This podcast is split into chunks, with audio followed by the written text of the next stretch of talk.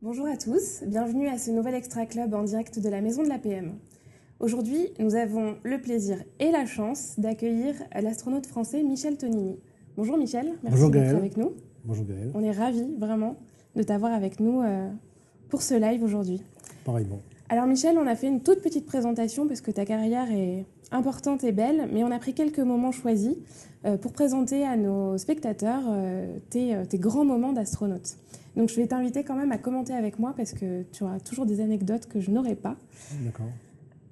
Alors, la première photo, on te voit en pas encore en apesanteur, mais déjà en équilibre dans ton, dans ton scaphandre. Ça, c'est l'entraînement que nous faisons euh, à la NASA sur euh, le, la sortie de la navette spatiale en cas d'accident à l'atterrissage. Donc là, on, est en scaphandre, on est après l'atterrissage et on sort de la navette avec un espèce de, de grosse corde.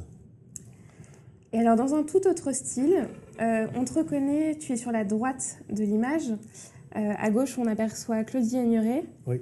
un style des années c'était oui, c'était la sélection faite par le CNES en 1985. C'est des sept astronautes recrutés qui étaient à l'époque associés au programme Hermès. Hermès qui était la navette spatiale européenne. D'accord. 85, j'étais pas née. Voilà. C'est dit. Alors là, c'est ta première mission dans l'espace. Alors c'est mon premier, entraînement. Hein. Je suis euh, tout à fait à gauche avec euh, au milieu Viktorienko qui était le, commandant de bord et euh, Alexandre Serebrov qui est à droite, qui était l'ingénieur de bord. C'était l'équipage du Soyouz lorsque j'étais à ma première mission qu'on appelait Aragats, qui était la mission euh, de décollage de Jean-Luc Chrétien. Chaque mission a toujours euh, un équipage doublure. J'étais l'équipage doublure à ce moment-là. D'accord. Mais ça veut, ça veut quand même dire, enfin, tu es quand même allé dans l'espace. Alors je suis allé, mais pas, pas à ce moment-là. Là, j'étais doublure pour le vol de 88. Je ne suis allé dans l'espace qu'en 92. D'accord. Et alors Mir, pour rappel, c'était l'ancêtre? C'était l'ancêtre. C'était euh, la station qui est allée après les sept stations Salyut russes et soviétiques. Il y a eu la station Mir dans laquelle je suis allé, et aujourd'hui nous avons une station ISS. Donc Mir a été un petit peu les prémices de l'ISS, de la Station spatiale internationale. Ok. Voilà, on fait un petit bond dans le temps et euh, en géographie, puisque c'est les États-Unis. Exactement. Et ta deuxième mission? C'est la mission Columbia en 1999, où nous avons euh, décollé pour envoyer un télescope qu'on appelle Chandra, un télescope qui récupère les rayons X qui viennent des, des étoiles à neutrons et des trous noirs et c'était la première mission euh, spatiale commandée par une femme que vous voyez tout à fait à l'avant, qui est Aline Collins, qui était la première femme pilote de chasse, pilote d'essai américaine. C'était son troisième vol, donc elle avait fait deux vols euh, en place droite comme copilote. C'était son troisième vol comme commandant de bord en place gauche. Donc mission historique pour la NASA. Avec deux femmes d'ailleurs. Deux femmes. Une deuxième femme. L'autre femme, c'est Cady Coleman, qui était avec moi responsable comme ingénieur pour le déploiement du télescope. Ok. Et puis ensuite, tu as raccroché les fusées. Oui. Et tu es devenu responsable du Centre européen des astronautes. Exact. Donc j'ai quitté en 2003 au moment de l'accident de la navette Columbia, sur laquelle j'avais volé d'ailleurs. Et là, on voit une photo. Je suis au Centre euh, des astronautes européens qui est à Cologne. Tous les astronautes de, l'Europe sont unifiés dans un corps unique qui est à Cologne. Ok. On aperçoit d'ailleurs à ta gauche Thomas Pesquet sur cette photo, le maintenant bien connu euh, dixième astronaute français. Exact. Euh, ce qui me permet de faire la transition avec nos sujets du jour. On va évidemment parler de la mission euh, de Thomas Pesquet euh, dans l'ISS. on va aussi parler de Soyuz, qui est la fusée sur laquelle il est parti, et puis de la coopération spatiale. Mmh. et puis on fera aussi un point sur ce qui se passe dans l'ISS, pourquoi il y a l'ISS, quelles sont les recherches qu'on y mène, et puis quel est le futur de la conquête spatiale. donc à cette occasion, n'hésitez pas à poser toutes vos questions à Michel, moi je, les, je pourrais les lui transmettre. Michel m'a bien précisé, n'hésitez pas à poser toutes vos questions, même les plus triviales. Michel y répondra, c'est promis. Voilà. Alors Michel, déjà, première question. On a beaucoup parlé de Thomas Pesquet, on le voit beaucoup sur les réseaux sociaux, euh, il communique beaucoup. Mm. Qu'est-ce que tu pourrais nous dire que les médias ne nous auraient pas encore révélé sur Thomas? Alors, Thomas Pesquet est un candidat que j'ai sélectionné en 2008, qui a commencé l'entraînement euh, de base en 2009. Et dans la séquence que vous avez des astronautes, sur cette photo ici. Vous avez euh, l'ensemble euh, sur la partie du haut des six astronautes qui ont été sélectionnés en même temps que Thomas Pesquet. C'est le dernier à avoir volé. Donc il a commencé l'entraînement en 2009 pour décoller en 2016. Donc il a fait preuve d'une patience extraordinaire pour euh, prendre et attendre son tour. et il a très bien communiqué. On l'avait déjà sélectionné parce qu'il était bon comme communicant, mais en plus, il s'est servi de façon très astucieuse de tous les réseaux sociaux, Twitter et Facebook, pour euh, diffuser des photos. D'une façon particulière, il a, il a approché la Terre de l'espace. En mmh. général, on, on, montre la Terre comme on la voit. Lui, il l'a rapproché de l'espace. Donc, il a fait plus de communication entre la Terre et l'espace. Alors, tu parlais de sa capacité de patience. Qu'est-ce que vous avez cherché d'autre chez lui pour le recruter? Parce que c'est quand même un recrutement très particulier. Alors chez lui, comme tous les astronautes, c'est une sélection qui était très très dure parce qu'il y avait 8400 candidats sur toute l'Europe. Donc on a, on a touché les 500 millions d'Européens. On a eu 8400 candidats et sur les 8400 dossiers valides, validés par un certificat médical euh, de pilote euh, de, petit avion, on a réussi à en recruter 6. Donc on a pris la crème de la crème. Et les qualités pour nous, c'était surtout euh, une très bonne assertivité, pour avoir un comportement euh, facile euh, et relativement doux sur les vols de longue durée, sur les vols de six mois. Ensuite, euh, une très bonne congruence, donc un esprit tout à fait honnête, et aussi une très bonne motivation. Et donc, il a bien montré son assertivité, sa congruence et sa motivation, puisqu'il a été patient mm. pour attendre son tour pour le vol. Ouais, 7 ans, c'est quand même un bel, euh, bel exercice. C'est une durée assez longue, mais euh, vous comprenez, les, vols spatiaux sont extrêmement chers. L'entraînement est extrêmement cher, donc il est très important que dès, la, dès le départ, on puisse recruter un astronaute et qu'on puisse être sûr qu'il va tenir bon jusqu'à la fin. Et pour lui, ce n'était pas facile. On l'a vu, il a posté il y a quelques jours euh, sur les réseaux sociaux euh, une photo où il expliquait que sa commandante et son homologue faisaient une sortie extravéhiculaire et que du coup c'était lui qui devenait un peu chef euh, de la station. C'est ça. Alors il y a une partie russe et une partie américaine qu'on appelle USOS, hein, c'est le segment US. Et dans ce segment américain, il y avait il y a trois personnes. Il y avait l'américain et l'américaine Peggy Whitson qui ont fait une sortie extravéhiculaire la première fois. À ce moment-là, Thomas les a aidés. Et le coup d'après, c'est Thomas qui est euh, sorti, mais c'est Peggy qui les a aidés. Et ils ont permuté à chaque fois. Donc, dans nos travaux dans la station spatiale, on passe toujours de position de numéro 1, puis numéro 2, puis numéro 1, puis numéro 2. Donc, il a été responsable de la station pendant la sortie extravéhiculaire. Il a surtout été responsable de toute de l'habillage des scaphandres et de toutes les vérifications de sécurité liées à la sortie extravéhiculaire, qui est extrêmement dangereuse. Je rappelle que c'est un, c'est un moment extrêmement délicat. Mmh. Oui, il y a beaucoup de, il y a eu pas mal de communication là-dessus. Puis on a un, Italien qui avait risqué. Euh, oui, alors il y a un Italien qui a eu euh, une bulle d'eau qui s'est formée à partir de l'évaporateur euh, du récupérateur d'humidité et l'eau a commencé à s'accumuler au niveau de la tête. Et comme on est en apesanteur, l'eau ne tombe pas vers le mmh. bas, donc l'eau s'est accumulée au niveau de la tête, a commencé à tomber sur les yeux et presque au niveau des, narines. Donc on l'a rentré. Euh, juste à temps. Juste à temps, c'était quand même limite. Bon, très bien. Alors pour en revenir euh, au décollage de, Thomas notamment, euh, et puis des autres, des autres astronautes qui volent sur Soyuz, là on voit à l'écran la fusée Soyuz. Qu'est-ce que tu peux nous en, nous Alors c'est la fusée Soyuz qui est utilisée aujourd'hui par tous les astronautes qui vont dans l'espace, quelle que soit leur nationalité. Ils peuvent être japonais, européens, canadiens ou américains ou russes, ils décollent en Soyuz. C'est presque la même fusée qui a décollé avec Gagarine en 61 et avec euh, le premier Sputnik en 57. Elle a été modifiée, bien sûr, cette, cette fusée, mais le principe de la fusée est le même. Et c'est une fusée qui fonctionne à kérosène et oxygène. C'est la fusée que j'ai moi-même utilisée en 92 lorsque je décollais de Baïkonour pour aller sur la station spatiale Mir. Donc euh, vous la voyez à l'horizontale, ici sur cette photo. Et sur la photo d'après, on la voit également à l'horizontale, prête à être relevée sur le pas de tir. Et les astronautes, finalement, ils sont dans la partie avant, la partie blanche que vous voyez ici. C'est une petite capsule, en fait. Une hein. capsule où ils sont à l'intérieur. Et au sommet, vous avez une espèce de, deuxième fusée qui est une tour d'éjection. C'est-à-dire que s'il se passe un problème au décollage, cette tour d'éjection va séparer le vaisseau Soyuz et va l'extraire de l'explosion de la boule de feu. Et ça a fonctionné deux fois dans l'histoire du spatial russe et à chaque fois ça a fonctionné correctement. C'est un avantage quand même par rapport à un système de navette, comme la navette spatiale, qui, elle, ne pouvait pas avoir un système équivalent. D'accord. Tu l'évoquais un peu tout à l'heure euh, en disant qu'il y avait plusieurs nationalités qui étaient euh, qui pouvaient monter à bord de ce Soyuz et donc euh, de la station internationale. on est donc passé, on a arrêté la guerre des étoiles en fait, on est passé à un système alors, on a, ça, a été long, bien sûr, parce que c'était quand même un défi important de faire une coopération entre deux pays qui étaient ennemis à, la base.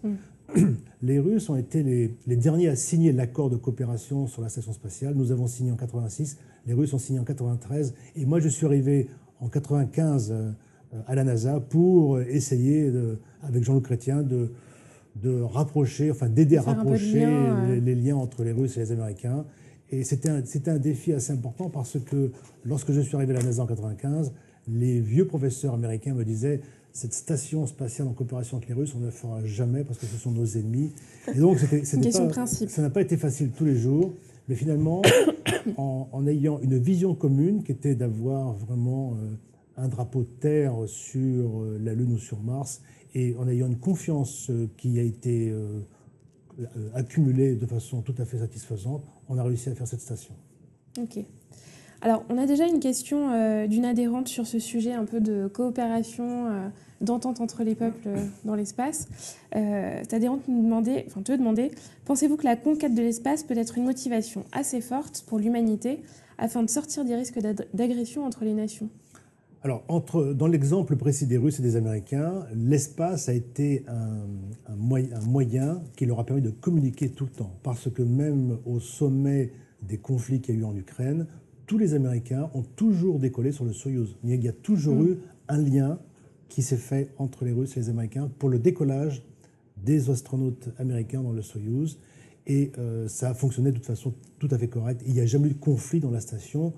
Euh, liés au conflit qui pouvait y avoir sur le sol. Donc c'est important d'avoir cette relation parce que aujourd'hui nous avons construit une association euh, des astronautes du monde entier. Donc nous sommes 500 à avoir été dans l'espace dans le monde entier.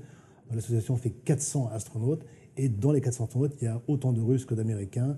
Et les gens communiquent sur des projets très importants qui sont liés au futur de l'humanité et au futur du destin de la Terre. Mmh. C'est pas un petit sujet. Hein. Non, c'est pas, pas un petit sujet. C'est un peu comme c'est notre COP 21 à nous. D'accord. Alors, tu as euh, une diapo sur laquelle on voit, voilà, on la voit là à l'écran, euh, les différents équipages.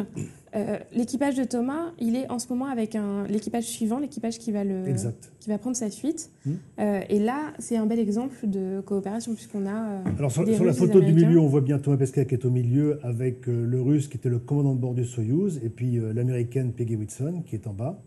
Et euh, on voit bien que c'est une Noria avec un équipage de trois, parce que c'est trois dans un Soyouz. Ensuite, il a rejoint l'équipage qui est à gauche, qui faisait les trois personnes de l'équipage 48, mhm. pour faire un équipage de six personnes qu'on appelle Expédition 50. Et ensuite, quand l'équipage 48 est posé, c'est l'équipage 50 qui revient à côté de l'équipage 49 pour faire 49 Soyouz et 50, Soyuz pour faire l'expédition 51. Donc c'est un peu dur à comprendre, mais il y a toujours, presque en permanence, six personnes à bord de l'espace qu'on appelle des expéditions. Nous, nous en sommes à la 50e expédition. Donc on a eu 50 équipages qui ont été dans la station depuis la construction qui s'est faite en l'an 98. D'accord. Et il, il, a communiqué là-dessus d'ailleurs il n'y a pas très longtemps euh, pour dire qu'il faisait faire le tour du propriétaire euh, au petit nouveau qui arrivait dans la, la station, c'est ça? Alors, le petit nouveau, bon, c'est pas des petits nouveaux parce que certains ont déjà volé. Mais, euh, la, station va changer légèrement de configuration d'un vol sur l'autre. Et, c'est toujours une phase importante où les anciens, donc Thomas Pesca, qui est l'ancien euh, à ce moment-là, va montrer aux nouveaux comment fonctionne la station, les, les, petites modifications qui ont été faites dans les dernières années ou dans les derniers mm. mois. Pour la sécurité, pour le support vie, pour l'eau, pour le sport, toutes les choses qui sont euh, pas forcément écrites dans les documents. dans les documents. Ok, très bien. Alors, on voit sur une de tes, pardon, de tes slides suivantes hmm. euh, les trois astronautes aussi, trois cosmonautes. Trois cosmonautes cette fois-ci, c'est le décollage. Bon, c'est pour faire un parallèle entre ce qu'a fait Pesquet et ce que j'ai fait, puisqu'on a tous les deux décollé mhm. sur un vaisseau euh, Soyuz. Et là, donc, on nous voit décoller sur le vaisseau Soyuz avec mon deuxième équipage. Hein. J'ai dit au départ que j'avais un équipage qu'on a vu sur la photo doublure. Ça, c'est l'équipage réel de vol avec euh, le commandant de bord qui est en bas, qui est, qui est euh, Salaviov, et mon ingénieur de bord qui est Avdiev, qui est en haut ici. Et moi, je suis au milieu ici. Donc, on a décollé en 92 dans cette fusée Soyuz pour rejoindre la station Mir. Ok. Euh, pardon. Et à ce moment-là, ta mission à toi? Alors, ma mission est une mission scientifique. On a amené principalement un échographe qu'on appelait As de cœur pour faire des photos de l'intérieur du corps sur les procédés d'adaptation de l'être humain dans l'espace et également des expériences neurosensorielles, mais aussi des expériences sur la protection des radiations et des expériences de physique fondamentale comme le point trip, c'est-à-dire les différentes phases de l'état euh, solide, liquide, gazeux en apesanteur. D'accord. Alors, on voit aussi ensuite. Alors ça, c'est votre décollage, c'est ça, C'est pas, pas, mon décollage, mais j'ai pris cette photo-là qui est un décollage pour montrer l'exiguïté du Soyuz. Donc, imaginez-vous que vous êtes à trois de front dans un, dans un volume qui est assez petit. Le, le Soyuz fait 2 mètres de diamètre et on est en scaphandre, donc c'est vraiment très exigu. Et il faut en plus y rajouter euh, tous euh, les appareils de secours que vous voyez ici qui sont sur le côté. Donc c'est vraiment encombré. Une fois qu'on est assis, on ne peut plus bouger à gauche ou à droite. C'est vraiment euh, extrêmement restreint. Vaut mieux bien s'entendre. Et la photo d'après, ben, c'est la même chose. Hein. c'est la, position que vous avez au décollage. On est dans, dans ce scaphandre et, qui est gonflé ici, sur un siège. Vous êtes à l'horizontale. Il n'y a pas la place pour étendre les jambes. Cette photo est montrée en configuration scaphandre gonflé parce que le scaphandre gonfle à l'oxygène et c'est le procédé qui vous tient en vie en cas de problème au décollage. Si on a le feu ou une dépressurisation ou le choc par un micrométéorite, le scaphandre est votre seule paroi face à la mort. Jusqu'à temps qu'on vienne vous récupérer. oui, jusqu'à temps qu'on vienne récupérer. en fait, si on a un problème grave, la mission, c'est de monter et de redescendre le plus rapidement sur mmh. Terre on a deux heures et quart d'autonomie d'oxygène. Donc, on a deux heures et quart pour finaliser euh, cette mission qui est inventée et trouver une solution pour rentrer sur Terre ou même sur mer. Dans les cas graves, on peut également rentrer sur l'océan. Mais tu disais que c'était peut-être un peu moins facile parce que la précision de l'atterrissage était moins. c'est moins facile, c'est-à-dire que si on, pose, si on se pose en mer, il faut qu'on puisse survivre pendant un jour ou deux sur mer. Donc on a des vivres à l'intérieur pour survivre. Le temps qu'on vienne. Euh, et les hélicoptères vont venir ou les avions nous amener un canot de sauvetage et ensuite les bateaux viendront nous récupérer. Donc c'est plus complexe. C'est plus compliqué. Surtout si on se pose dans une heure des montées. Histoire de faciliter les choses. Alors, on a une question sur euh, les problématiques d'accident. Euh, quelles leçons retenir du double accident Columbia et Challenger quant à la performance de la NASA? Alors, la, la, navette, quand on a montré la photo au départ, on voit bien que le vaisseau Soyuz est une capsule qui est enveloppée par une une coiffe optique qui protège le vaisseau pendant le décollage. ça, c'est vraiment. Voit, je crois que tu as une on photo qui peut sur une photo, ben, euh, on, voit bien dans la photo qui est ici que le vaisseau il est protégé dans ce ensemble blanc qui va se séparer après le décollage une fois que l'air est raréfié pour que le vaisseau soit euh, autonome et mm. puisse ouvrir les panneaux solaires par exemple.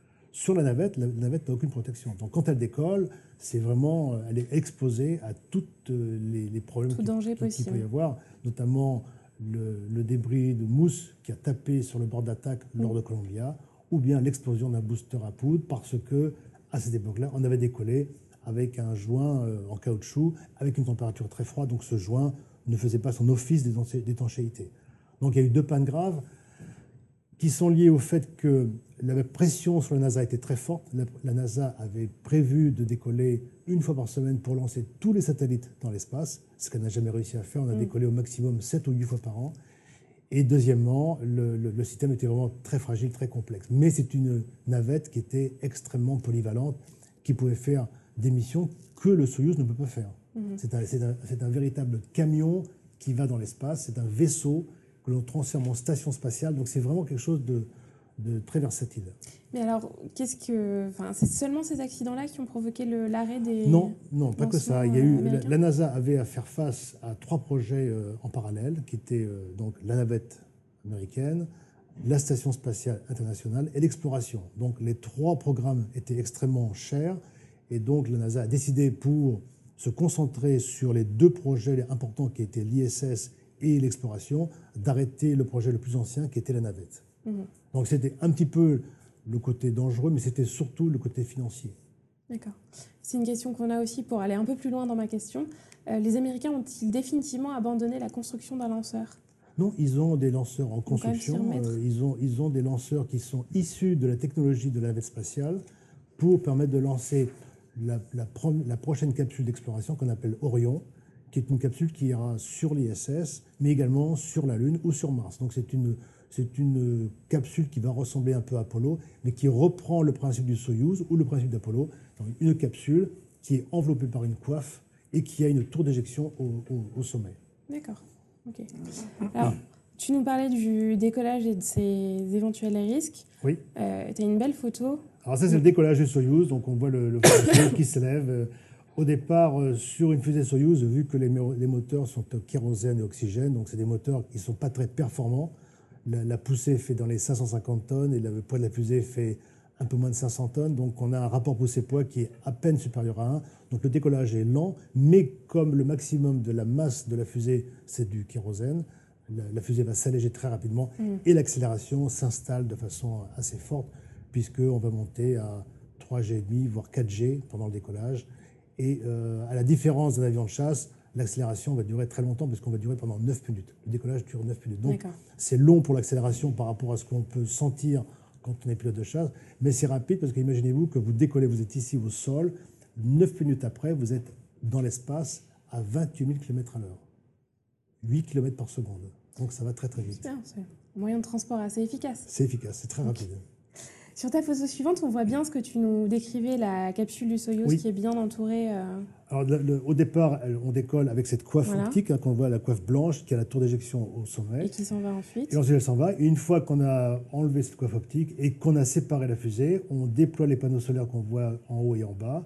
Et on enlève aussi, on déploie les antennes que vous voyez sur le côté euh, haut de la partie avant et sur le côté à gauche pour faire l'arrimage. Donc on a des radars pour faire le rendez-vous, on a la tige d'arrimage qui est sur le devant, et au moment où on est dans l'espace, on peut ouvrir la porte qui sépare les deux parties qui sont à gauche pour pouvoir aller dans ce module orbital, et là on aura un, grand volume de 10 mètres cubes pour le total. Pour, donc on enlève les scaphandres, on a transpiré, on, on enlève les scaphandres, on fait sécher les scaphandres, on peut manger un peu, on peut regarder dehors, et surtout faire toutes les actions vitales, puisque nous devons faire cinq impulsions des moteurs du Soyuz pour remonter l'altitude de l'arrivée en orbite mhm. vers la station et de se rapprocher de la station. pour pouvoir aller s'arrimer. Euh. Voilà. Au total, on, faisait la manœuvre en deux jours. Aujourd'hui, on peut la faire en cinq heures parce que tous les moyens à l'intérieur sont beaucoup plus modernes. Nous avons des ordinateurs plus performants et des, des GPS qui sont extrêmement précis. D'accord. Donc sur cette photo-là, il faut imaginer que nos trois euh, ils sont au milieu. sont au milieu. Hein, ils sont au milieu et quand on rentrera au sol, quand, on, quand, Thomas Pesquet va rentrer au sol, il rentrera que dans la partie du milieu. Il n'y a que cette partie-là qui va rester au, milieu. La partie qui est à l'avant et la partie arrière vont se séparer dans la rentrée euh, vers le sol et avant de toucher l'atmosphère, euh, elles vont se séparer et elles vont brûler dans l'atmosphère loin du Soyuz. D'accord. C'est bien, c'est bien, c'est bien fait. Donc euh, là, c'est l'arrivée du Soyuz. On voit sur le côté en dessous, on voit les deux Soyuz qui sont arrimés sur la station. Et là, franchement, c'est une vision qui est inoubliable hein, sur le côté émotionnel. Quand je suis arrivé dans la station, je l'ai vu à quelques dizaines de kilomètres. On voit cet élément qui flotte dans l'espace. On a l'impression que c'est suspendu par un fil. Mm. Et c'est un, ça a un côté euh, magique et miraculeux. On se, dit, on se dit bravo. Surtout bravo à l'humanité d'avoir réussi à, faire un tel défi. À l'époque, moi j'étais sur la station Mir qui faisait dans les 400 euh, tonnes. Là, c'est un complexe qui est euh, trois fois plus grand et ça a été réussi par un, par un travail de coopération de, de cinq agences spatiales, de 15 mm. pays différents et tout fonctionne parfaitement bien. Tu me disais, euh, alors cinq, cinq, agences spatiales, bientôt 7 Alors, cinq agences spatiales, on essaie bien sûr de continuer cette coopération avec la Chine, qui est un pays qui a son activité spatiale mhm. euh, habitée indépendante, et aussi avec, avec l'Inde, parce que l'Inde veut aussi faire des vols habités. Donc on aura la Terre entière qui sera, euh, qui sera euh, avec un focus de travailler ensemble. Donc mon, mon idée dans le futur, c'est que le travail se fasse avec cette agence spatiale. D'accord. On y arrive. Alors, sur la photo suivante, hmm?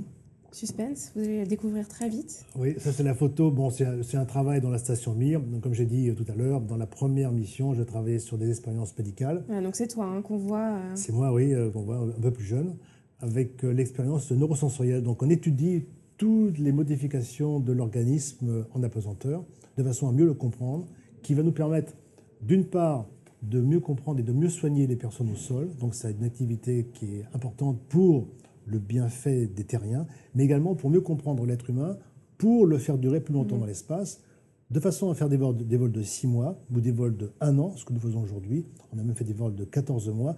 mais de façon à préparer des vols lointains vers Mars ou vers des astéroïdes qui sont des vols qui vont durer un an et demi. Donc aujourd'hui, on sait qu'on peut faire un vol de un an et demi au niveau psychologique, au niveau physiologique.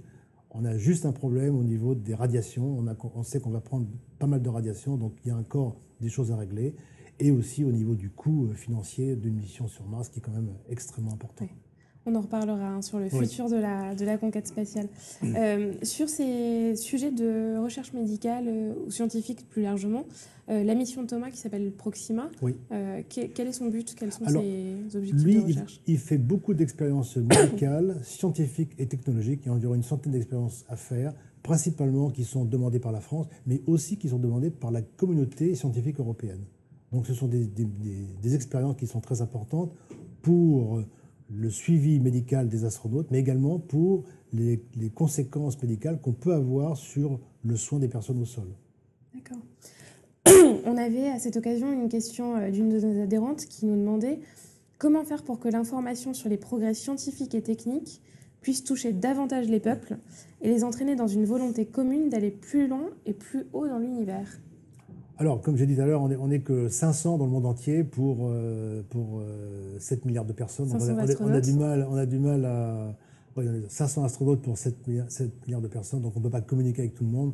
Moi, j'essaie de faire le maximum de communication avec euh, différents groupes, avec des écoles, avec des, des, universités, mais c'est vrai que c'est difficile. Je pense qu'une des solutions, ça serait peut-être de mettre les programmes spatiaux en information dans les écoles, mm-hmm. primaires ou secondaires.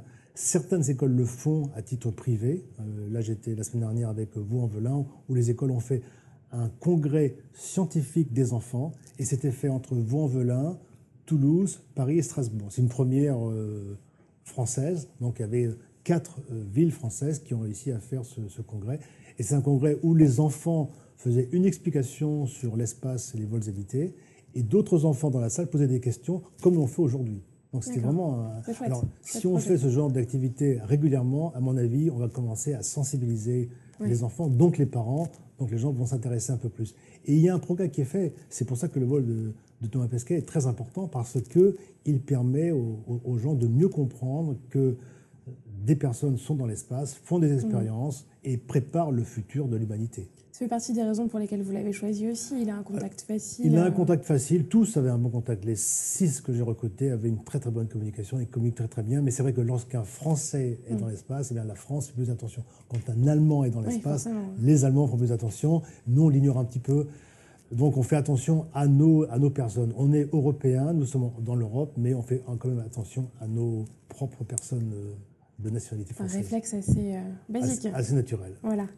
Euh, on a une question qui est Thomas Pesquet travaille-t-il sur les modifications de l'ADN et du profil génétique des astronautes? Alors, on a fait cette expérience-là euh, de modification d'ADN avec deux frères jumeaux qui ont été dans l'espace et on a fait une modification d'ADN, en étude de modification d'ADN avec euh, les frères Kelly dont un est resté au sol et le frère est resté un an dans l'espace, mhm. et on s'est rendu compte qu'il y avait une modification d'ADN. Mais c'est une, c'est une conclusion assez récente, donc on n'a pas encore d'expérience sur l'ADN fait dans l'espace. Oui, on n'a pas encore beaucoup de recul non, plus sur les... On a juste ce vol qu'on a pu faire sur des mesures d'ADN sur deux frères jumeaux, et c'est un cas unique.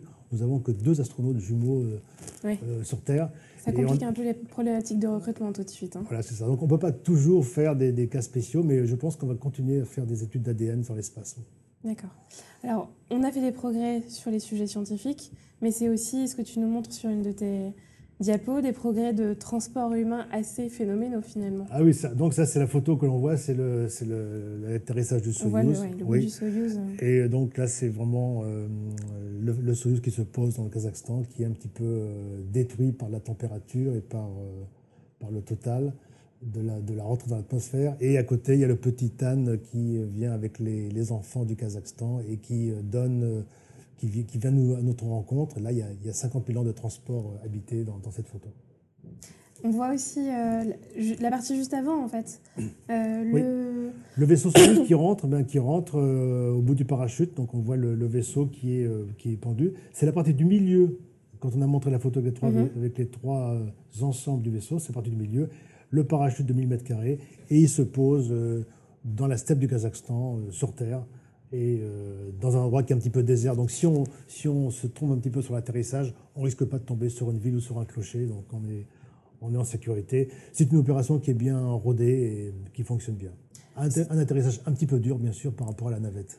Alors, est-ce que tu peux nous préciser un peu la date alors l'heure peut-être pas, mais l'endroit d'atterrissage, c'était une, des questions de nos adhérents. Alors l'endroit, ben, j'ai une photo d'ailleurs de l'endroit d'atterrissage. je ne sais pas si on le voit sur l'écran. L'endroit se trouve entre Arkalik et Kustanay, hein, donc c'est vraiment euh, pratiquement au nord-est des steppes du Kazakhstan et du Kazakhstan.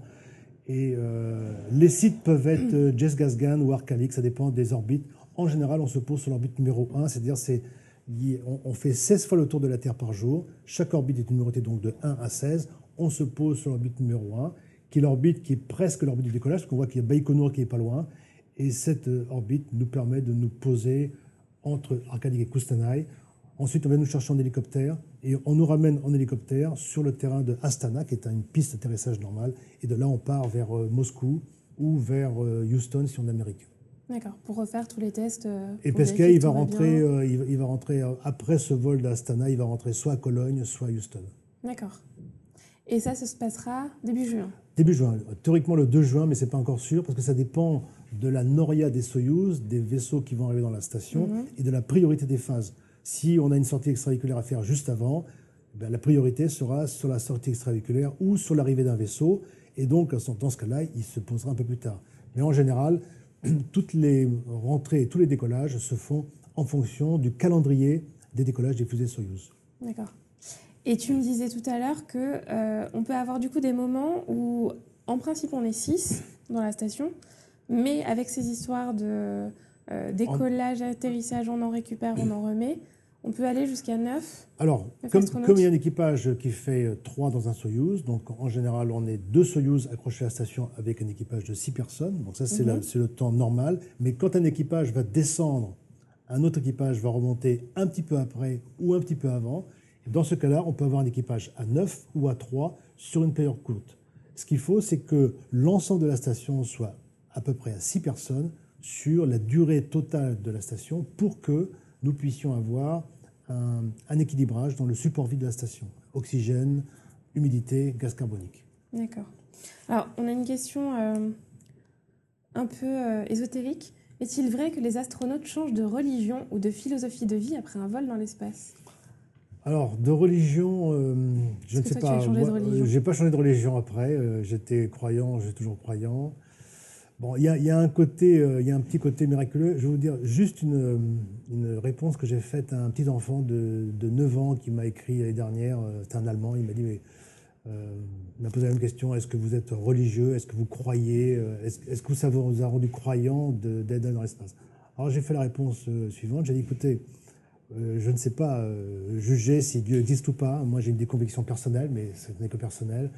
Ceci dit, lorsqu'on est dans l'espace, on voit la Terre la Terre est belle, elle est très belle, elle est extrêmement belle, elle est religieusement belle. c'est joli. Merci d'avoir partagé ça avec nous. C'est tout ce que je peux dire. Non, mais c'est vrai que il y a un côté miraculeux, il y a un côté, quand on voit la Terre, c'est vraiment extrêmement beau. Et puis, euh, il y a un côté euh, de peur également, parce qu'on sort, on sort de l'atmosphère. Donc, euh, vous êtes. Euh, sort d'une idée de protection peut-être euh, on, voit la, Terre avec une petite couche d'atmosphère qui fait 100 km. Si cette couche disparaît, nous sommes tous morts. C'est peut-être ce qui s'est passé sur Mars. Donc c'est pour ça qu'il faut faire extrêmement attention à la Terre. L'écologie, bien sûr, c'est important, mais également la protection des astéroïdes. On en parlera tout à l'heure. Donc tout ça, c'est très important. Mais euh, quand on regarde dehors, là aujourd'hui, vous voyez, le ciel est bleu. Eh bien, dehors, c'est noir. Donc c'est vraiment, c'est vraiment quelque chose de quelque chose de vraiment extrêmement dangereux. C'est le noir, c'est le vide. Le vide, c'est-à-dire que pression zéro, mm. pas de pression atmosphérique. Donc le sang entre en ébullition en deux minutes. Température plus 150 degrés, moins 150 degrés. Donc des conditions qui sont extrêmement hostiles. Et nous, euh, au milieu de cette hostilité, nous sommes une petite planète bleue, mm-hmm. avec des océans, avec des, des, jolis, euh, des jolis contours, les photos de Thomas Pesquet le montrent tous les jours. Ça fait rêver. Une Terre très très belle. Et d'ailleurs, il, a insisté sur la beauté de la Terre en rapprochant la Terre de l'espace, en faisant des photos avec des grands téléobjectifs. Donc on, se rapproche et on voit que c'est extrêmement beau pour nous faire comprendre qu'il faut vraiment faire attention. Il a même dit d'ailleurs cette euh, phrase qui est très belle nous sommes également dans un vaisseau spatial, le vaisseau spatial Terre. Donc nous sommes dans un vaisseau spatial qui se propulse à des millions de kilomètres à l'heure et il faut y faire attention. Il faut protéger notre vaisseau. On y reviendra aussi, c'est important. Euh, on a beaucoup parlé de Soyuz, euh, mais donc tu nous disais que tu avais fait euh, un vol sur la navette Columbia. Oui, alors donc en 99, j'ai fait ce vol sur la navette Columbia et là c'est mon équipage avec, comme j'ai dit au début, à gauche, Aline Collins, qui était la première femme pilote de chasse, pilote d'essai américaine, et qui était la première femme commandant de bord d'une navette spatiale et d'une mission spatiale sur la navette. Et dans cet équipage, on voit à droite euh, Caddy Coleman et moi-même qui étions les deux ingénieurs responsables du déploiement de ce télescope que vous avez ici au milieu. Ah voilà, c'est ça hein, qu'on voit. Qu'on voit ici au milieu, qui est en, modèle réduit. En fait, le télescope faisait toute la taille de la navette. Donc c'était une charge ah extrêmement lourde, extrêmement imposante. Et c'est la raison pour laquelle nous sommes restés que cinq jours dans l'espace avec un équipage réduit de cinq personnes. On n'avait pas de, de, capacité de mettre plus de poids dans la navette. On aller jusqu'à 7. Hein, une, mission qui s'est faite euh, avec succès puisque le télescope a été déployé... Euh, 7 euh, heures après le décollage et qu'il donne toujours aujourd'hui des photos euh, très intéressantes, des images rayons X de toutes les étoiles qui nous entourent. C'est bien ça. Alors on voit le décollage juste après. Est un décollage tout à l'heure. Hein, Pour comparer, parce que ce sont les deux moyens principaux qui ont, qui ont été dans l'espace depuis euh, pas mal d'années. Donc la navette a décollé la première fois en 81. C'est une navette qui, à la différence du vaisseau Soyuz, décolle avec des des boosters à poudre, donc des moteurs que vous voyez sur le côté, qui sont extrêmement puissants, plus trois moteurs cryogéniques, donc une technologie qui est très avancée. Et donc euh, sur la navette, à la différence du vaisseau Soyuz, vous avez un poids de 2000 tonnes et une poussée de 3500 tonnes. Donc vous avez un rapport poussée-poids de 1,5 tout de suite. Donc dès que vous décollez, c'est un coup de pied derrière. Et comme la fusée va s'alléger très rapidement, on monte à 3G très rapidement. On est à 3G tout de suite. Et la durée du décollage est la même. On arrive en 9 minutes autour de la Terre, en orbite autour de la Terre. Efficace aussi. Alors, on a commencé notre voyage, du coup, on arrive dans la station internationale. Exact. Alors, la station, donc là, c'est la première euh, mission que nous voyons dans la station. Euh, premier bout. Hein, Premier bout. Donc, ça, c'est l'élément qui a été à gauche, c'est le FGB qui a été lancé par une fusée Proton de Baïkonour. Mhm. À droite, c'est le nœud numéro 1, qui est, un nœud qui est lancé par les Américains sur la navette spatiale, et l'ensemble a été assemblé dans l'espace par le bras robotique euh, canadien. Et donc c'était la première mission qui s'est faite en 98. Et ensuite, dans les photos successives, eh bien, on voit que ça a été monté tout simplement comme un, je le dirais tout simplement comme un Lego. On voit que ça a été augmenté avec à gauche le module de service, donc le support vie est à bord de la station, donc on a un Soyuz avec trois personnes. Au départ, on était avec trois personnes dans la station, de façon à ce qu'elle soit montée régulièrement. Et une fois qu'on a eu suffisamment de moyens dans la station, on est passé à 6. L'équipage de 6. Donc la station, la photo d'après, on voit également les grands panneaux solaires qui sont des panneaux solaires américains qui sont excentrés pour éviter les masques du corps de la station par rapport aux panneaux solaires pour avoir le plus de courant possible. Donc ça nous donnera un petit clin d'œil sur les futures applications des stations spatiales solaires utiles pour les êtres humains sur Terre. Là, donc on, augmente encore la taille de la station. Et on voit à l'avant, c'est du Lego, on voit à l'avant le laboratoire américain qui est tout à fait à l'avant, les, les, radiateurs, les panneaux solaires, le Soyuz à l'arrière. Et la photo, euh, la photo finale que l'on voit ici, c'est la photo complète avec la navette euh, tout à fait en haut, le bras robotique canadien, le deuxième bras canadien, le module japonais qui est en haut à droite, le module Columbus, où se trouve Pesquet très souvent, c'est le petit module que vous avez à gauche, qui est à l'avant mhm. gauche. Euh, le laboratoire américain qui est un peu plus bas. Le treillis métallique où se trouvent les panneaux solaires, que vous voyez ici, avec les quatre panneaux solaires, les quatre ensembles de panneaux solaires. Les radiateurs que vous voyez là. la partie russe et le ATV euh, européen qui a décollé cinq fois de Kourou avec une fusée Ariane et qui est une mission qui a été extrêmement bien réussie. Et c'est grâce à cela que nous aurons une coopération également dans le futur avec la fusée américaine Orion pour avoir une, coopération pour aller sur la Lune ou sur Mars. D'accord. Euh, on avait une question, je reviens un tout petit peu en arrière, mais une question sur euh, la position euh, de la navette pendant après le lancement. Comment la navette est-elle maintenue en position verticale durant les premières secondes suivant le lancement? Alors, elle est, maintenue verticalement euh, après le lancement grâce à l'orientation des cuillères cryogéniques qui peuvent s'orienter de façon assez importante pour maintenir le départ de la fusée, de la de la navette, et qu'elle s'oriente sur sa trajectoire de tir en, s'arrondissant tout, tout, doucement par mhm. rapport à la rotondité de la Terre. D'accord. Donc c'est les, les, moteurs hein, qui permettent, plus euh, le travail des gouvernements. D'accord. Les scientifiques auront bien compris. On va passer maintenant à tous les sujets euh, du futur, le futur de la conquête spatiale. Il y a beaucoup de, déjà beaucoup de questions. Euh, alors je te les pose pas mal parce qu'il y en a pas mal sur SpaceX. Ça fascine beaucoup. Mmh. Donc c'est le projet d'Elon Musk. Mmh. Euh, que pensez-vous de la fusée SpaceX dont une partie a été réutilisée d'occasion? Est-ce un danger ou un progrès? Euh, Et une deuxième qui est que pense Michel? Donc euh, que penses-tu de SpaceX? Crois-tu à ce développement commercial? Alors, la fusée SpaceX était vraiment une très belle réussite parce qu'ils ont réussi à faire cette fusée Falcon qui n'est pas chère du tout, qui est très efficace. Et, lui, c'est le premier, Elon Musk, à avoir réussi l'atterrissage euh, vertical de ce premier élément de la fusée, de façon à le récupérer et de façon à le réutiliser. Donc il y a une démonstration qui est incroyable parce que aujourd'hui, les, agences étatiques n'ont pas été au même niveau. Donc il a vraiment fait un progrès en avant euh, de façon très importante. Et au niveau de ce lanceur, je pense qu'il aura quand même quelques accidents parce que c'est normal, c'est un, métier extrêmement dangereux. Donc les, les fusées ne sont pas toujours fiables à 100%, ce ne sont pas comme des avions.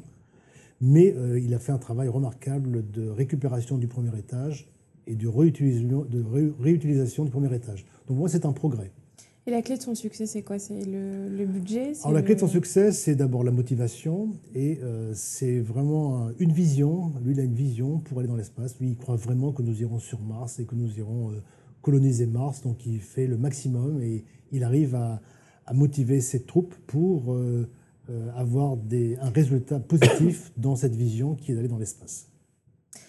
On avait une question d'adhérent aussi qui était euh, sur cette question de combien de temps on va mettre pour aller jusqu'à Mars, quel, est le, quel est le progrès de la conquête pour les particuliers. J'ai 48 ans.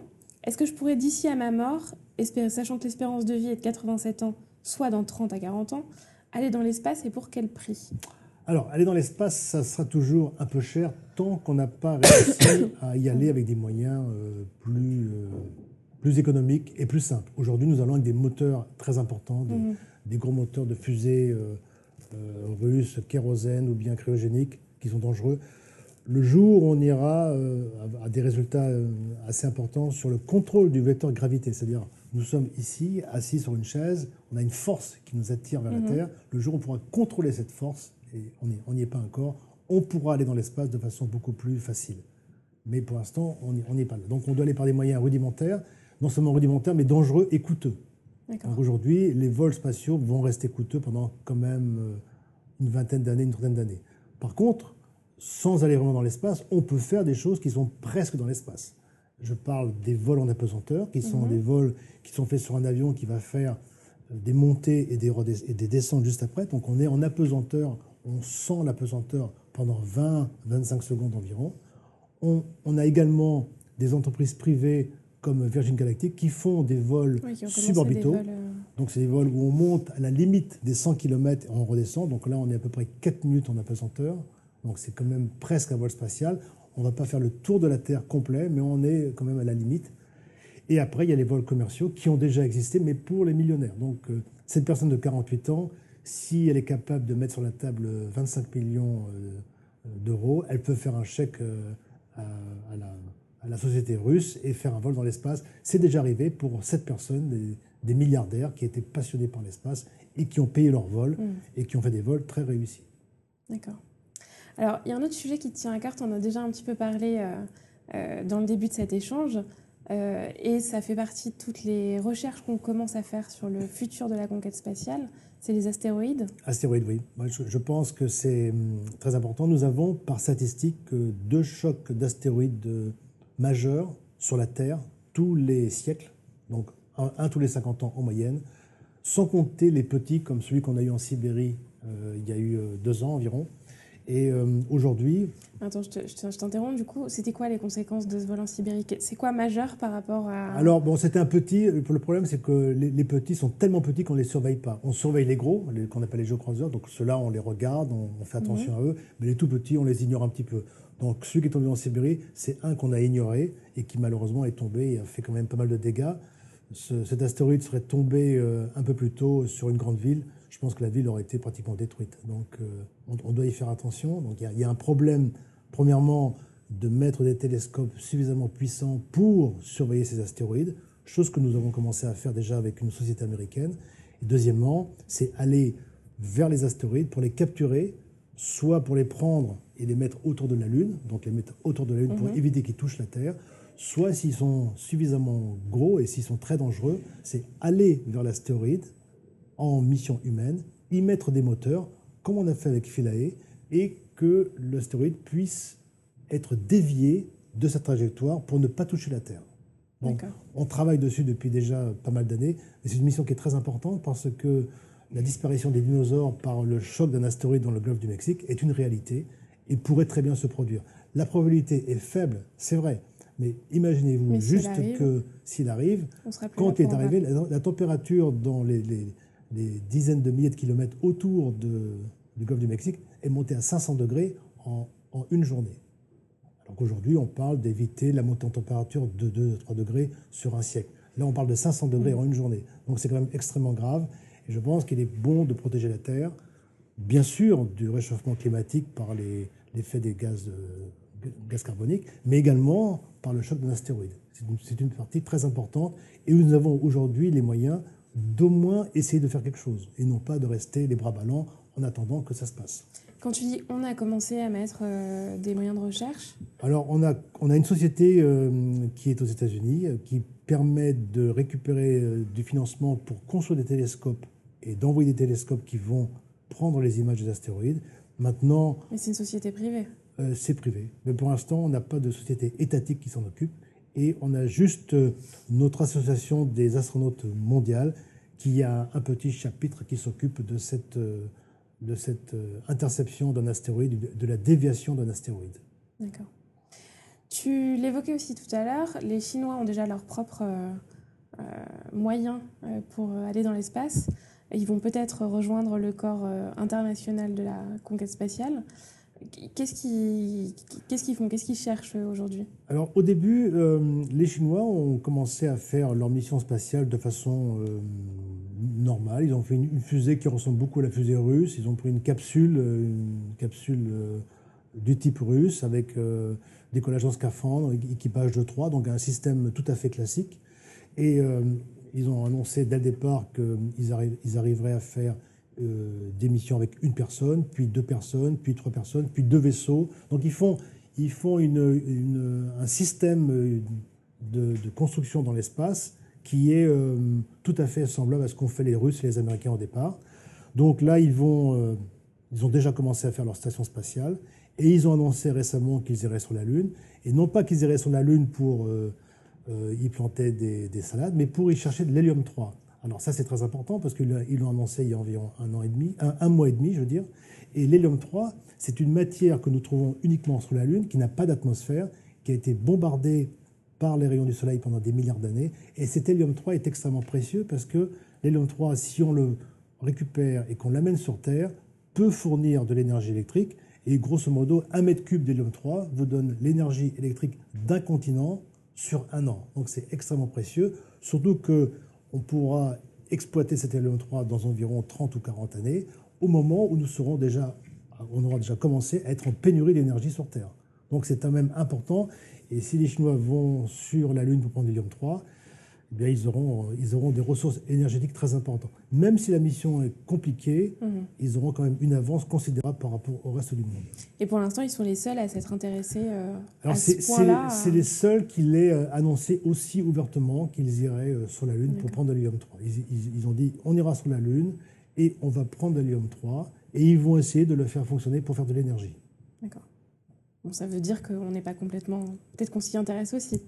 Mais qu'on n'est pas aussi avancé. Mais de toute façon, on, est, on est bien sûr qu'on est séparé des Chinois parce que dans la Station spatiale internationale, nous avons cinq agences spatiales, mhm. sauf les Chinois. Mais dans notre association des astronautes mondiales, les Chinois participent. D'accord. Donc la coopération est déjà un peu. Euh, voilà. on, a, on a également des entraînements qui se font entre les Européens et les Chinois. Par exemple, Thomas Pesquet est déjà parti en Chine s'entraîner 15 jours dans leur centre d'entraînement. Et les Chinois sont venus à Cologne, au centre des astronautes européens, pour s'entraîner sur nos moyens européens aussi. Donc il y, a, il y, a, un petit échange qui se fait au niveau juste de l'entraînement pour l'instant. D'accord. Alors justement, pour reparler de Thomas Pesquet, euh, on a une question sur le, la suite, donc il rentre euh, début juin. Euh, est-ce qu'il aura l'occasion, l'opportunité d'effectuer d'autres vols? Oui, alors donc il est suffisamment jeune, il a 39 ans, donc en général, par statistique, depuis que nous avons des astronautes en Europe, la moyenne entre deux vols, c'est entre 5 et 7 ans. Donc je pense qu'il pourra revoler dans 5 ans. Mm cas, il aura 45 ans, tout à fait euh, dans, les, dans les, bonnes, les, bons âges pour faire un deuxième vol spatial, peut-être même comme commandant de bord, vu qu'il a fait un bon vol. Si vous faites un bon vol bien réussi ton premier vol, en général, le deuxième vol, on s'arrange pour être commandant de bord de la station. D'accord. Et on parlait tout à l'heure de la relève euh, de Thomas Pesquet, parce que finalement, sa communication fait peut-être naître des vocations aussi euh, chez les plus jeunes. Alors la, sélection qu'on a fait avant était en 92, à laquelle j'ai participé au niveau européen. La sélection que j'organisais était en 2008, donc il y a eu 16 ans entre les deux sélections. Donc je pense que là, on va maintenir entre 10 et 15 ans entre les deux sélections. Donc on va dire 2008, 2023. Euh, donc dans les, dans les 5 ans, je pense environ 5 ans, on aura encore une sélection. D'accord. Donc ça, c'est un message spécial pour les enfants de nos adhérents, s'ils veulent se lancer dans, le, dans la conquête spatiale. Euh, alors, on a des questions sur. Tu parlais de l'Association mondiale des astronautes. Euh, est-ce qu'elle se réunit en France? Alors, euh, c'est une première mondiale. Elle se réunit en France cette année, à Toulouse, la semaine du 16 octobre. Et je suis responsable de l'organisation. Donc, c'est pour ça que je travaille, beaucoup sur ce projet-là. elle a été créée en France il y a 32 ans, mais avec un petit groupe de 20 astronautes. Aujourd'hui, c'est une association qui fait 400 astronautes et on, reçoit chaque année dans un pays différent du monde 100 mhm. astronautes avec leurs épouses, donc 200 personnes, pour un programme d'une semaine, qui est un programme euh, de, qui est ouvert au public, bien sûr, mais avec une journée qui est liée à l'éducation. Donc, par exemple, si nous avons 50 astronautes, on va les mettre deux par deux pour faire 50 écoles en France, donc principalement les écoles qui seront dans la région toulousaine, mais également on ira dans la région lyonnaise, la région de Marseille, la région parisienne. Toutes les régions de France seront euh, irrigués par, cette, euh, par ah, ces, astronautes qui vont parler dans les écoles. C'est une belle chance euh, pour nos écoliers. C'est la journée d'éducation, oui. C'est super. on a des questions aussi sur le positionnement de la France dans cette, dans cette conquête spatiale. la France, l'Europe, quelle est leur place dans la concurrence mondiale? Et plus précisément, une autre question, comment se positionne Ariane face à SpaceX? Alors, la France a, vraiment une bonne position parce que la France a été, euh, par rapport avec l'Europe, a été les premiers à faire cette fusée Ariane. Euh, la fusée Ariane a développé jusqu'à la fusée Ariane 5 qui fonctionne très très bien. Aujourd'hui, on va passer sur un nouveau concept qu'on appelle Ariane 6. Et surtout, nous, avons la chance de décoller de Kourou. Bon, Kourou a des problèmes bien sûr en ce moment, mais qu'on va régler hein, certainement j'en suis certain. Mmh, on l'espère en tout cas. Et, c'est le centre de tir qui est le plus proche de l'équateur. Donc nous décollons de, de, Kourou avec un centre qui donne la meilleure, la, meilleure, euh, le meilleur rendement à nos fusées et à nos lanceurs, enfin à mmh. nos fusées et à nos satellites. Donc euh, on lance même des fusées Ariane, on lance également des Soyuz inhabités de Soyuz, de, de Kourou, pour envoyer des satellites dans l'espace. Donc c'est un centre qui est très important Ariane est un excellent lanceur avec un taux de réussite euh, remarquable, mais dû à la concurrence que nous avons par SpaceX, dont on parlait tout à l'heure, mhm. qui lance à un prix euh, réduit par rapport à nous, euh, l'Europe a décidé de faire ce nouveau lanceur qu'on appelle Ariane 6, qui sera moitié moins cher et qui mettra moitié moins de charge dans l'espace, mais ce n'est pas grave puisque la miniaturisation fait que nos satellites deviennent de plus en plus petits et de moins en moins lourds. Donc le concept d'Ariane 6 est tout à fait euh, important et tout à fait intéressant pour le futur. Tu disais qu'on lançait des Soyuz inhabités. Qu'est-ce qui nous empêche euh, de lancer des habités Le, problème, le, Soyuz inhabité a commencé il y a déjà euh, presque 10 ans, le projet. Mhm. il, fonctionne très très bien à partir de Kourou. On aurait pu faire des lancements habités, mais euh, il y avait des modifications à faire au pas de tir qui étaient coûteux, donc on n'a pas fait à l'époque. Deuxièmement, si on décolle de Kourou, en cas de problème au décollage, on va tomber en capsule sur les océans, sur la Mm. mer. Et euh, la, la récupération des astronautes est quand même assez complexe, donc il faut des bateaux qui soient suffisamment euh, proches de la ligne de, de décollage. Et euh, on, on s'est rendu compte que c'était un, pro- un problème euh, Mm. assez coûteux, donc on ne l'a pas fait à cause de ça. Et il n'y avait pas une nécessité, bien sûr, parce que les fusées Soyuz décollaient déjà de Baïkonour de façon très satisfaisante, donc il fallait quand même faire un, système vraiment complexe pour euh, lancer de Soyuz. Et de toute façon, la, la récupération aurait été complexe. La récupération avant Kourou, c'est euh, dans la forêt euh, Amazonienne. amazonienne, donc c'est pas très euh, sympathique non plus. Et sinon, c'est en mer et c'est assez compliqué. Donc on aurait été obligé de se reposer aussi euh, dans le Kazakhstan. Donc on a laissé ce problème-là. Le, le concept de Kourou était utile dans le cas où on aurait utilisé le, le lanceur Hermès, enfin le lanceur Ariane 5 avec Hermès qui était la navette spatiale européenne à son sommet. Donc on a travaillé dessus. Le projet a échoué hein, pour des raisons euh, technologiques, euh, financières et un petit peu politiques aussi, mais surtout technologiques. D'accord. On arrive presque au terme euh, de notre entretien. Alors j'ai encore deux questions à te poser. Euh, une question de Mireille Barrault, qui est experte pour nous sur le sommeil, que tu connais. Oui. Euh, Mireille te demande comment régule-t-on son sommeil dans l'espace? Est-ce que le sommeil présente les mêmes structures que sur Terre? À quel rythme sont vos prises de quart? Alors, le sommeil, euh, euh, dans un vol, euh, dans un vol euh, quand on est dans l'espace, le sommeil au départ est un peu perturbé parce qu'au départ, on est un peu bon, excité par le vol. Il y a plein de. Là, on voit les astronautes en train de dormir dans l'espace. donc, on, on a- on est un peu perturbé, donc il y, a un, il y a un rythme à prendre, bien sûr, et après on arrive à dormir correctement. Mais il y a une différence fondamentale par rapport à la Terre, c'est que le corps se fatigue très peu, puisque nous flottons toute la journée, donc il y a, il y a très peu de fatigue euh, corporelle. Mhm. il, y a une, il y a une grosse fatigue intellectuelle, parce que le rythme des astronautes, c'est vraiment euh, c'est non-stop. hein. C'est euh, du matin, on se réveille, c'est-à-dire de, de 7 heures du matin, c'est le réveil. Il n'y a pas une minute de répit jusqu'au jusqu'au soir, jusqu'à 10 heures du soir. Et souvent le soir, on doit préparer des expériences pour le lendemain, donc Mhm. c'est assez compliqué. Donc on arrive à la fin de la journée, on a, on a la tête vraiment euh, complète, même sur un vol que j'ai fait qui était vraiment court. Donc on a une fatigue intellectuelle, une fatigue de, de densité intellectuelle, donc on a envie de dormir à cause de ça. Si les gens dorment mal au départ, ils ont des cachets pour dormir si, Mhm. si on veut. On règle son sommeil par rapport à l'heure du centre de contrôle. Quand je décollais de Russie, par exemple, j'étais calé avec l'heure du centre de contrôle de Moscou. Donc quand, quand il était 7 heures du matin à Moscou, il était 7 heures du matin euh, dans la station spatiale. Le- la station tourne 16 fois autour de la Terre par jour, donc on a 16 levées de soleil, 16 couchers de soleil. Donc on a, nos journées font euh, une heure et demie si on fait Mhm. une journée euh, au- donc on ne fait pas des journées d'une heure et demie, parce que c'est assez compliqué. On fait des journées qui vont durer 24 heures, calées au centre de contrôle. Maintenant qu'on a une station spatiale internationale, on doit prendre une heure qui est euh, entre les Russes et les Américains. On a pris l'heure de Greenwich, donc l'heure référentielle, c'est le méridien de Greenwich. C'est le plus simple. C'est effectivement. GMT. D'accord. Euh, alors, on a encore quelques petites questions. Euh, en combien de temps on récupère sa condition physique quand on revient sur Terre? Alors sur un vol court comme moi, en, en- en trois jours on a récupéré. Sur un vol long comme Thomas Pesquet, il va lui falloir euh, une semaine pour pouvoir pour bien récupérer. Ouais, Pour- C'est pour- pas pour si récup- énorme il y a- que ça. Il y a hein. plusieurs phases de récupération. Pour récupérer complètement, il faut trois semaines environ. D'accord. Voilà. Et il est suivi pendant tout ce temps-là Euh, Il est suivi jusqu'à six mois après l'atterri- après l'atterrissage. Donc on a des, des BDC, enfin des, des prises de données euh, tous les jours après le décollage, puis après euh, une semaine, après au bout d'un mois, au bout de chaque mois jusqu'à six mois. D'accord.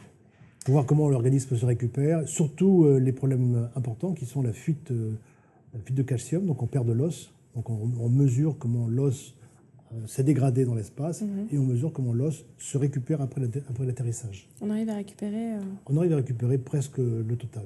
D'accord. Alors, on va, on va faire deux questions en une pour, euh, pour conclure. Euh, Peut-on échafauder un calendrier sur le temps long de la conquête spatiale 100 ans, 200 ans, 1000 ans? Et la deuxième question qui va avec, c'est bon, on va sur Mars alors ou pas?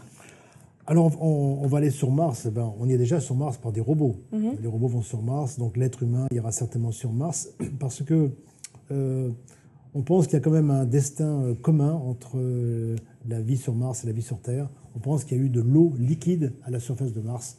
On pense que cette eau était maintenu liquide grâce à l'atmosphère qu'il y avait sur Mars. Et on pense également que l'atmosphère de Mars a disparu par un choc d'astéroïdes. Mhm. On pense, on, a plein de, questions sur Mars. Et on voudrait aller sur Mars pour comprendre ce qui s'est passé sur Mars, pour éviter que le destin de Mars corresponde à celui de la Terre. Oui. il vaut mieux, c'est quand même plus économique de protéger la Terre plutôt que, de, chercher notre planète pour, pour, pour, tous partir vers la planète pour refaire une vie. On va essayer de faire les deux, et je pense que l'idéal, c'est d'avoir deux planètes, euh, la, Terre et, Mars, qui, soient, qui soient habitables, comme si un jour on a un problème grave, on peut récupérer quelques personnes qui restent. Ça serait l'idéal, mais c'est pas avant un siècle ou deux. On n'y est, est, pas encore.